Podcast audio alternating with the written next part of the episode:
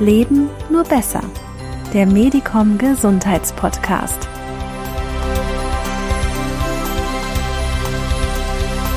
Heute geht es um das Thema emotionales Essen. Wir haben dazu Frau Dr. Katrin Vergin. Sie ist Ernährungsexpertin, Psychotherapeutin und Foodcoach in Hamburg. Sie hat ein Buch geschrieben, das Emotional Eating Tagebuch, das jetzt gerade erschienen ist.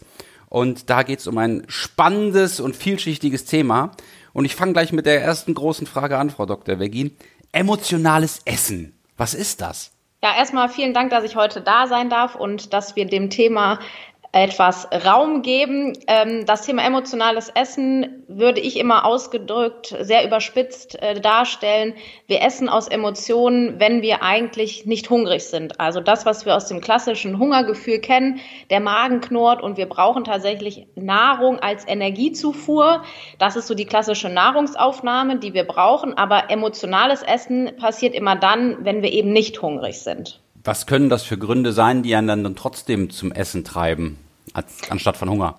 Ja, also den, das Klassische, was wir, was sehr, sehr viele Menschen kennen, ist natürlich das Stressessen. Immer wenn man Leute fragt, ja, wann ähm, esst ihr denn oder wann essen sie am meisten? Ja, mal dann, wenn ich gestresst bin.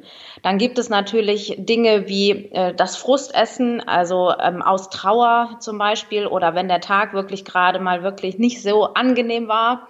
Dann gibt es ähm, natürlich Langeweileessen, das Belohnungsessen. Also ähm, ich habe wirklich heute super viel Sport gemacht. Das hat mir richtig gut getan. Als Belohnung darf ich mir heute was gönnen zum Beispiel. Dann gibt es aber auch so antrainierte Verhaltensweisen und Muster. Ähm, jeder hat vielleicht zu Hause so eine Süßigkeiten-Schublade und dann gibt es so bestimmte Laufwege in der Wohnung, die gerade immer dann abgelaufen werden, wenn der Feierabend kommt. Also bestimmte emotionale Trigger, aber auch sehr viel Automatismus und Gewohnheit. Das sind so die klassischen Dinge, die, glaube ich, jeder mal bei sich schon beobachten konnte. Und dann merkt man nicht, dass man eigentlich kein Essen braucht. Man hat kein Sättigungsgefühl. Also erstmal merken wir häufig gar nicht oder können den Hunger gar nicht vom Appetit unterscheiden. Mhm. Viele Menschen haben tatsächlich aufgrund der Häufigkeit, wie gegessen wird, also sehr viele Snacks oder Kleinigkeiten über den Tag verteilt, gar nicht mehr so ein richtiges Gefühl des Hungers mhm. und haben dann immer nur das Gefühl, sie müssten was essen. Es ist quasi also nicht wirklich, dass der Magen knurrt, sondern eher der Appetit. Also diesen Unterschied kennen viele gar nicht mehr. Und der zweite Punkt ist tatsächlich auch das Sättigungsgefühl. Gerade Menschen, die ein sehr hohes Genussbedürfnis haben, was sehr häufig bei Menschen mit emotionalem Essanfällen oder auch generell mit emotionalem Essverhalten der Fall ist, ähm, findet eine sehr späte Sättigung statt. Das heißt, häufig ist die Menge, die wir dann essen, wenn wir aus Emotionen heraus essen, nicht unbedingt immer klein, sondern dann versuchen wir unsere sozusagen emotionalen Bedürfnisse über eine größere Essensmenge zu kompensieren. Ja, man sagt ja auch, dass man ähm, erst nach zehn Minuten das Sättigungsgefühl hat, ne? dass man also genau. vorsichtig sein muss, wenn man dabei bei Tisch so richtig schön reinhaut, weil man eigentlich schon satt ist, das aber noch, noch nicht merkt. Genau. Diese emotionalen Themen und die Verknüpfung mit Essen, das klingt ja auch nach etwas, was so geprägt worden ist, was man gelernt hat. Ich denke da an den Süßigkeiten-Schrank meiner Großeltern, der für mich mhm. irgendwas ganz Magisches hatte. Wenn da der Schlüssel dann da reinging, dachte ich so, jetzt passiert was ganz Besonderes. Wie wird denn unser Essverhalten heutzutage so in der Regel geprägt? Also es gibt mehrere Phasen tatsächlich, wo sich unser Essverhalten im Laufe des Lebens verändern kann. Ähm, wie schon gerade gesagt, ist es absolut richtig, dass ein Großteil unserer Verhaltensweisen, auch wie wir mit Essen und dem Thema äh, gemeinsames Essen oder Ernährung groß geworden sind, ähm, ist wirklich maßgeblich. Das klassische Belohnungsessen, genau das, was Sie gerade beschrieben haben, zu sagen, ich werde als Kind für gute Noten oder gutes Verhalten eben auch belohnt. Das heißt, dem äh, der Süßigkeit oder dem Belohnungsessen einen besonderen Stellenwert Stellenwert beizumessen. Auf der anderen Seite gibt es aber auch in der Kindheit einige Betroffene, die erzählen, dass es eben auch viele Verbote gegeben hat, mhm. Äh, dass immer aufgegessen werden musste, sonst wird das Wetter schlecht. Also man bekommt auch in der Kindheit sehr viele Glaubenssätze mit auf den Weg. Die Oma hat das doch jetzt extra zubereitet. Das ähm, ist sie dann enttäuscht, wenn du es nicht isst oder du mhm. musst es mal probieren. Also diese klassischen Dinge, die wir heute noch so abrufen können, wo wir genau wissen, ist eigentlich falsch es regnet natürlich nicht, wenn ich nicht auffresse, aber das kennen wir natürlich ganz klar noch aus der Kindheit. Und eine zweite Phase ist dann, wenn wir ähm, nach der Schule, Ausbildung oder wann auch immer ausziehen von zu Hause, sozusagen die, die elterliche Obhut äh, verlassen, nämlich immer dann, wenn wir auf einmal die Möglichkeit haben, all das zu essen, was wir vorher vielleicht nicht durften. Oder ähm, die einigen oder anderen kennen aus ihrem Studium vielleicht noch. Auf einmal sind äh, äh Fastfood-Geschichten äh, ganz hoch im Kurs, weil es eben immer schnell gehen muss. Und eine dritte Phase ist tatsächlich so im Alter zwischen 40 bis 50, aufgrund dessen, weil wir schon über eine sehr große Lebenserfahrung teilweise verfügen und wir in einem solchen äh, Alter vielleicht auch schon den ein oder anderen Schicksalsschlag erlebt haben. Das heißt, bestimmte Traumata, Krankheiten oder Verluste von geliebten Menschen können auch dazu führen, dass sich unser Essverhalten nochmal verändert. Ja, jetzt ist es so, Sie haben eben Fast Food gesagt. Es ist ja jetzt so, dass selten Leute irgendwie süchtig werden nach Gurkensalat, oder? Ja. also absolut. warum sind es immer diese Lebensmittel, die eh schon so den Ruf haben, ah, das ist super lecker, aber auch super ungesund. Das sind diese Transfette, das äh, mhm. ist ganz viel Zucker, äh, das sind äh, leere Kalorien, die wahnsinnig schnell dick machen, Insulinspiegel hochtreiben, die aber ja. nicht ähm, Nährstoffe enthalten. Warum ist das eigentlich so, dass man immer darauf abfährt? Ja, es ist tatsächlich so, dass man wirklich in so einem Heißhungeranfall jetzt nicht sagt, jetzt mache ich mir eine Gemüsepfanne, sondern dann esse ich halt eben genau das, worauf ich wirklich auch gerade Appetit habe. Zum einen, wenn ich der wirkliche Genussmensch bin, zum einen ist es tatsächlich auch so, ich würde als Genussmensch meine Kalorien auf nichts verschwenden, was im Grunde nicht, ich sage mal in Anführungsstrichen, richtig gut schmeckt, sondern dann esse ich genau das, worauf ich wirklich Appetit habe. Und der zweite Auslöser ist meistens das, was zum Essen oder zum Essanfall führt oder dazu, dass ich emotional esse ist eigentlich, dass es dem immer meistens ein negatives Gefühl vorausgeht. Mhm. Das heißt, wenn wir glücklich und zufrieden sind und wir in Anführungsstrichen im persönlichen Flow-Zustand sind, dann werden wir das nicht hinterfragen und nicht sagen, warum bin ich denn jetzt zufrieden? Dann haben wir auch gleich ein anderes Essverhalten. Je entspannter wir sind, desto entspannter gehen wir auch mit Essen um. Das heißt, emotionales Essen wird häufig eher mit einem negativen Gefühl ausgelöst und negative Gefühle kosten uns so allein vom vom psychischen her auch sehr viel Energie. Das heißt, wenn ich gerade wirklich Probleme habe oder wenn ich in Stress gerate, dann ist es sehr anstrengend, weil ich dann immer sehr aufgeregt bin und mich das Energie kostet. Und mhm. wir haben dann gelernt, wenn es mich Energie kostet, ist es ganz einfach, die Kalorien auf physischer statt auf emotionaler Ebene zuzuführen. Und dann ist es genau der Fall, dass ich dann auf Dinge zurückgreife, die sehr zuckerhaltig sind zum Beispiel. Warum? Weil der Zucker sehr, sehr schnell ins Blut geht und sehr, sehr schnell Energie liefert und mir natürlich dann das Gefühl gibt, oh, energetisch war ich gerade in einem Tief, dann esse ich Zucker, dann geht's mir wieder gut. Und das heißt, ein emotionales Defizit des persönlichen Kontos ähm, mit physischen Kalorien einfach wieder aufzufüllen. Und das ist der Grund, warum wir eben dann nicht zur Gemüsepfanne, sondern eben zur schnellen Schokolade oder dem Fastfood greifen. Ah ja, ja, das ist ja eigentlich dann ein ganz folgerichtiges Verhalten. Ne? Man fühlt sich down und will nach oben. Und genau. äh, da gibt's einen Kick und den kriegt man eben durch bestimmte Lebensmittel, die aber in der Regel nicht viel mehr anzubieten haben als einen tollen Kick. Genau. Der, hm. genau. Das ist auch das, was wir aus dem Büro vielleicht auch kennen. Gerade dann, wenn ich so mittagsessenstechnisch in der Kantine war, dann habe ich das sogenannte Suppenkoma, wie ich es immer nenne. Ich schlafe also dann fast ein und dann brauche ich erstmal einen Schokoriegel oder dann erstmal einen Kaffee, um erstmal wieder auf Spur zu kommen, um sich sozusagen aus diesem Energieloch raus zu katapultieren. Und im Grunde ist das, was emotionales Essen macht, fast nichts anderes. Also zumindest vom Mechanismus her. Also es ist ein Versuch der Selbstregulation und zwar einer, genau. der suboptimal ist. Es gibt einfach bessere Möglichkeiten.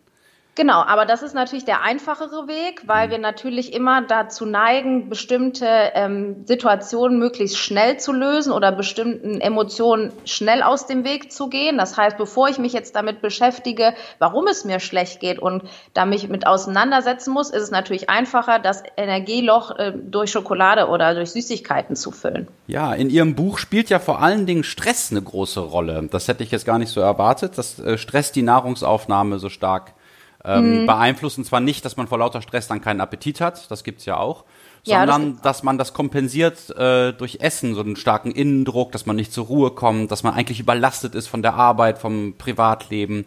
Äh, wie hängt das zusammen? Also häufig ähm, geht es eigentlich darum, ich selber habe bestimmte Fähigkeiten. Das heißt, ähm, ich bin äh, von meinem Charakter her in einer bestimmten Art und Weise aufgestellt, aber wenn die Anforderungen, die an mich gestellt werden, sozusagen nicht mehr mit meinen Fähigkeiten matchen, dann mhm. komme ich in so ein Ungleichgewicht. Das eine, wenn wir in einer Überforderung sind, kennen wir das vom klassischen Überforderung oder irgendwann Burnout, aber das Gegenteil ist zum Beispiel auch die Unterforderung oder das Boreout. Mhm. Und wenn ich mich in einer dieser Bereiche lange bewege oder immer wieder in Situationen gerate, wo ich in dieses Gefühl hineinkomme, dann passiert es halt eben, dass ich dieses Gefühl auch, sage ich mal, kultivieren und abspeichern kann.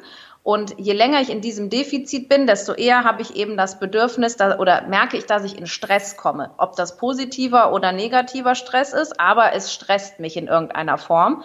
Und meistens ist es dann auch vom Stoffwechsel her der Fall, dass ich Cortisol produziere. Und deswegen sagt man häufig auch, dass Stress in Anführungsstrichen auch dick macht, weil das Cortisol, was durch eine Überforderung oder im Stress ausgeschüttet wird, in Fett umgelagert wird. Also das Hormon Cortisol ist ein Fettspeicher und das mhm. heißt, alles das, was ich im Stress esse und auch noch im Cortisol im Blut habe, lagert sich in Fett um und fördert dann auch noch die Gewichtszunahme. Und dann bin ich in so einem Teufelskreis drin. Also mhm. ich habe gelernt, wenn ich gestresst bin, brauche ich Energie und die führe ich dann zu. Aber ich weiß genau, ich fühle mich eigentlich danach schlecht, weil ich mich dann als Diätversager fühle vielleicht. Und weil ich mich schlecht fühle, habe ich gelernt, esse ich. Und dann bin ich in so einer Spirale drin. Das heißt, je häufiger ich gestresst bin, desto mehr greife ich auch irgendwann in die Süßigkeiten-Schublade. Hm, das klingt nachvollziehbar. Was haben denn Essprobleme mit Perfektionismus zu tun? Das ist ein Begriff, der taucht in Ihrem Buch auch mehrmals auf. Also meine Erfahrung auch in den letzten bestimmt über zehn Jahren, seitdem ich ähm, mich mit Patienten äh, oder mit vielen auch äh, in Firmen äh, beschäftige, merke ich gerade, dass es ein Thema ist, dass wir in einer Gesellschaft mittlerweile angekommen sind, die sich sehr viel mit dem Thema Selbstoptimierung beschäftigt. Mhm. Das heißt, immer besser zu sein, immer mehr äh, zu optimieren, immer mehr zu perfektionieren und immer das Beste aus sich rauszuholen. Und gerade dann, wenn es um die Optik oder die eigene Figur geht, können Sie, glaube ich, fragen, wen Sie wollen, egal wie schlank die Leute sind. Die sagen immer, ach, so drei, vier, fünf Kilo gehen halt immer. und ähm, dann hört man immer raus, ja, dieser Drang, sich immer zu optimieren und sich zu verbessern, das ähm, ist schon sehr dominant. Und deswegen gehen viele dazu über, dass sie sich sehr viele To-Do-Listen schreiben oder sehr viel vornehmen, weil sie sich an ganz vielen verschiedenen Stellen äh, meinen, sich optimieren zu müssen. Und dann kommt dieser Perfektionismus durch, immer sozusagen 100 Prozent geben zu müssen. Natürlich auch im Job, das kennen wir. Das heißt, wir sind da ja auch abhängig und wollen natürlich auch Leistung bringen. Aber wenn wir merken, dass auf einmal meine To-Do-Liste und mein Perfektionismus und der Anspruch an mich selber so viele Baustellen hat, dass ich das gar nicht mehr bedienen kann, dann ist es eher so, dass ich mich oft äh, über, überfordert fühle.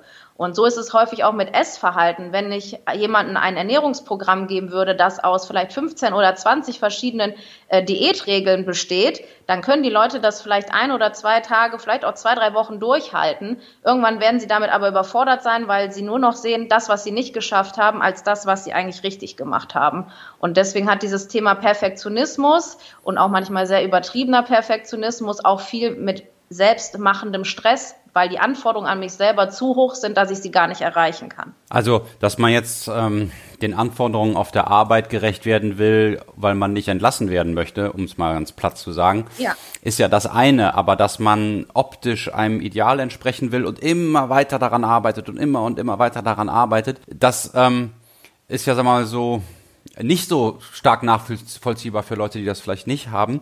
Was mhm. ist denn der Wunsch Ihrer Sicht hinter diesem Perfektionismus? Geht es da wirklich dann nur um eine schlanke Figur? Ist man dann zufrieden, wenn man die hat? Oder erreicht man das Ziel nie, weil es um was anderes geht? Es ist eher fast schon Zweiteres. Ich habe ganz viele Patienten, die ähm, auch beschreiben, dass sie schon mal viel abgenommen haben, dann wieder angefangen haben zuzunehmen. Also erst stressen sie sich, weil sie abnehmen wollen, weil sie sich selber in ihrem Körper nicht mehr wohlfühlen.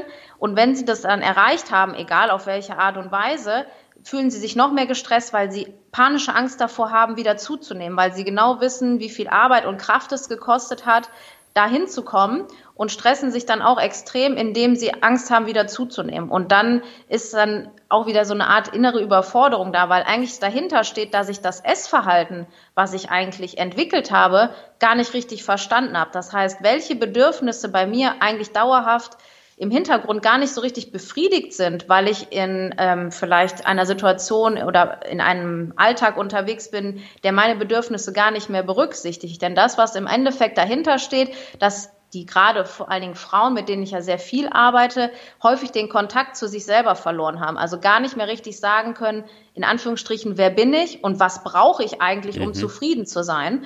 Und das kompensieren sie dann eben auch tatsächlich dann viel mit Essen und gerade dann auch zu sich zu vergleichen. Da sind wir so wieder beim Perfektionismus, Konkurrenzdenken, zu gucken, wie sehen die anderen denn aus? Also mit mir muss auch irgendwas nicht stimmen. Also auch das Gefühl zu haben, ich passe irgendwo manchmal gar nicht so rein sorgt auch gerade dafür, dass wir ähm, in diesem ja sozusagen Hamsterrad dann auch häufig unterwegs sind. Auch wieder eine große Frage jetzt, auf die ich keine abschließende Antwort erwarte, aber ich stelle sie trotzdem.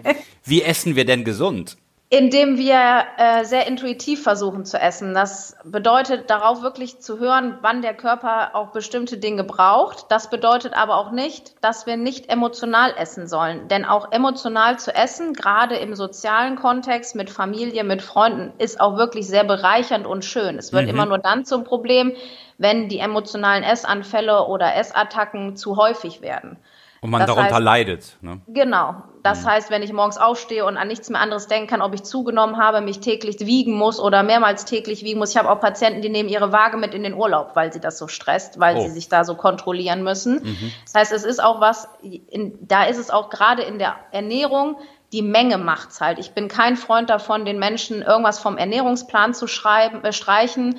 Genau dann immer, wenn ich sage, das kriegst du nie wieder, dann löst es irgendwann einen Essanfall aus, weil wir immer an das denken, was wir nicht bekommen können, anstatt zu sagen, es ist eigentlich alles erlaubt, du kannst dich entspannen. Wir gucken halt einfach nur, wie wir es über die Menge gesteuert kriegen. Und für mich ist gesunde Ernährung auch jetzt nicht zwingend eine Ernährungsform, die aus Veganismus oder Vegetarismus entstehen muss, sondern es ist einfach, die Mischung macht's und da ist es wirklich sehr individuell. Äh, und da muss ich mir wirklich jeden auch anschauen und man muss sich auch selber ein bisschen angucken, was brauche ich und wo, wo liegen auch meine Vorlieben und dann in der Menge das zu steuern, anstatt sich etwas zu verbieten. Also so wie unsere Bedürfnisse individuell sind, sind auch unsere Ernährungsziele individuell und eigentlich ist alles in Ordnung, wenn man mit sich selber achtsam und liebevoll umgehen kann. Aber das muss man vermutlich erst lernen. Genau, das ist tatsächlich auch so ein Prozess, weil wie ich vorhin schon gesagt habe, ist es ja häufig so, dass wir immer mehr den Kontakt zu uns selber ja häufiger verlieren. Das heißt, sich mit mir wieder selbst zu beschäftigen, ist natürlich kein Weg, als wenn ich sagen würde, ich mache jetzt äh, drei Monate eine Radikaldiät, dann bin ich an dem Gewicht angekommen. Denn wir wissen, über 80 Prozent der Diäten scheitern, sondern es ist dann eigentlich eher der Weg zu sagen, ich muss mich mit mir selbst beschäftigen und mich selber besser verstehen lernen und auch zu lernen, wie ich meine Bedürfnisse, die ich habe, auch nach außen hin sinnvoll kommunizieren kann, damit ich eigentlich am Ende auch das Essen nicht mehr brauche, um das, was in mir vorgeht, damit zu kompensieren. Und das mhm. ist tatsächlich was, was mit sehr viel Kommunikation, aber auch mit sehr viel Selbstachtsamkeit, wie Sie schon gesagt haben, und Selbstreflexion äh, zu tun hat. Das ist auch nicht ein Punkt, wo ich sagen kann, ich weiß so viel über Ernährung. Also wenn Frauen in meine Praxis kommen, die haben jede Diät gefühlt ausprobiert. Und denen zu sagen, dass die Pizza mehr Kalorien hat als der Salat, dann bin ich auf dem Thema da eigentlich falsch, weil das mhm. wissen wir eigentlich alle. Mhm. Wir wissen im Grunde, wie gute Ernährung funktioniert. Ernährung ist eigentlich einfach, aber nicht leicht. Und da ist es halt viel Kommunikation und viel zu gucken, wie ist der Mensch, der da vor mir sitzt mit seinen Bedürfnissen und wie hole ich ihn eigentlich an der Stelle ab, damit es eigentlich nicht wieder ein Programm ist, was sich nach Durchhalten anfühlt, sondern was, was seine Bedürfnisse optimal bedient. Gibt es denn trotzdem Ernährungstipps, die irgendwie für alle gelten, bei aller Individualität? Ähm, ja, natürlich. Also es gibt generell mehrere Dinge, die ich versuche eigentlich jedem mit auf den Weg zu geben. Wir gucken uns natürlich auch in so einer Beratung nicht immer das Emotionale ausschließlich an. Dafür ist es dann ähm, auch eine Ernährungsberatung. Das heißt natürlich auch sich anzugucken, was ist derjenige. Also für mich sind so die, die mehr oder minder goldenen Regeln zu schauen, wenn der Hauptteil der Ernährung pflanzenbasiert ist und das tierische Produkt eher die Beilage ist, dann bin ich damit schon sehr gut unterwegs. Nicht, weil ich komplett gegen Fleisch bin, sondern weil pflanzenbasierte Ernährung einfach viel mehr Vitamine und Vitalstoffe liefert, die der Stoffwechsel auch braucht, auch im Hinblick nicht nur aufs Gewicht, sondern auf die Gesundheit. Das ist halt auch nochmal ganz wichtig. Dass wir eher schauen sollen, dass wir wenig unverarbeitete Lebensmittel essen. Das heißt, wenn auf dem Produkt die Zutatenliste länger ist als das Etikett in meinem Pullover, dann habe ich irgendwas vor mir, was eigentlich nicht mehr wirklich naturbelassenes Lebensmittel Ach so, Sie darstellt. meinen möglichst wenig verarbeitete Lebensmittel essen. Genau, ja, genau. richtig. Mhm. Also zu ja. sagen, ähm, mir anzugucken, wie sieht's denn überhaupt mit der Zutatenliste aus? Und ähm, wie wir es vorhin auch schon kurz angeschnitten haben, das Thema Zucker. Zucker ist ein Makronährstoff, wenn man ihn denn überhaupt so benennen will, der nichts liefert außer Energie. Das heißt, sich anzugucken, wie viel Zucker esse ich denn tatsächlich? Weil das hat viel mit dem Insulinspiegel zu tun, auch ein gesundheitliches Thema, Insulinresistenz, auf den Zucker natürlich zu achten und ein wesentlicher Faktor ist, wenn die Kohlenhydrate, die wir essen, aus möglichst vollen Korn, das heißt aus Ballaststoffen bestehen, wo wir wirklich auch noch lange von satt sind, ist das sicherlich auch immer gut. Ihr Buch ist ja eigentlich in großen Teilen ein Buch zum selber ausfüllen, das Emotional ja. Eating Tagebuch. Ähm, genau. Warum haben Sie diese Form gewählt, um Menschen zu unterstützen, ihr Essverhalten besser zu verstehen und besser zu steuern? Also ich habe ja auch so eine eigene Diätgeschichte hinter mir, muss man ja fairerweise sagen. Und es hat mir zumindest intuitiv immer geholfen, Dinge aufzuschreiben. Denn wenn ich sie aufschreibe, sind sie sozusagen erstmal aus meinem Gedankenkarussell raus gewesen. Und ich merke das auch in der Beratung mit den Patienten und den Patientinnen. Die brauchen häufig auch jemand, mit dem sie über diese Dinge sprechen können. Das heißt, es aufzuschreiben und es hinterher auch zu besprechen, hilft auch diesen inneren Gedankenkreisel ähm, zu nehmen. Deswegen mhm. war mir immer wichtig, dass ich was habe, was ich in der Tasche habe, wo ich nicht wieder auf dem Handy rumfummeln muss und nebenbei Newsfeed rumscrolle, sondern dass ich wirklich was habe, wo ich mich zehn Minuten am Tag vielleicht mit mir selber beschäftige und mir auch die Frage stelle, was habe ich Gutes für mich getan? Was war wirklich heute gut an diesem Tag? Und mich wirklich auf mich zu konzentrieren. Und das funktioniert am besten, indem ich es selber aufschreibe, als es irgendwo einzutippen das ist dann im Prinzip schon durch die Form eine Übung in dieser Selbstachtsamkeit, die für Sie so wichtig ist. Ne? Genau, richtig. Ja, das war auch schon unser Gespräch. Gibt es zum Abschluss noch etwas, was Ihnen wichtig ist, was Sie zu dem Thema mitteilen wollen? Also wichtig ist, glaube ich, für mich immer zu sagen, egal wie man welche Bedürfnisse man hat und egal wie, warum man so ist, wie man ist, damit ist nichts verkehrt. Und es, man ist so, wie man ist und das ist auch in Ordnung so. Und das, was wir lernen müssen, ist, unsere Bedürfnisse in Anführungsstrichen richtig ähm, zu bedienen und ähm, auch damit selbstachtsam mit uns umzugehen. Das heißt, sich nicht immer zu fragen, ist mit mir was verkehrt? Das ist, glaube ich, der falsche Ansatz, sondern eben sich anzugucken, wie schaffe ich es, das Optimalste aus meinen Bedürfnissen äh, herauszuholen, indem ich achtsam mit mir selber umgehe. Das war, glaube ich, ein gutes Schlusswort und gleichzeitig eine Anregung, sich mit Ihrem Buch und mit dem Thema weiter zu beschäftigen. Vielen Dank, Frau Dr. Katrin Vergin. Und Vielen einen, Dank. Ja, und einen schönen Tag. Tschüss. Danke, Dankeschön.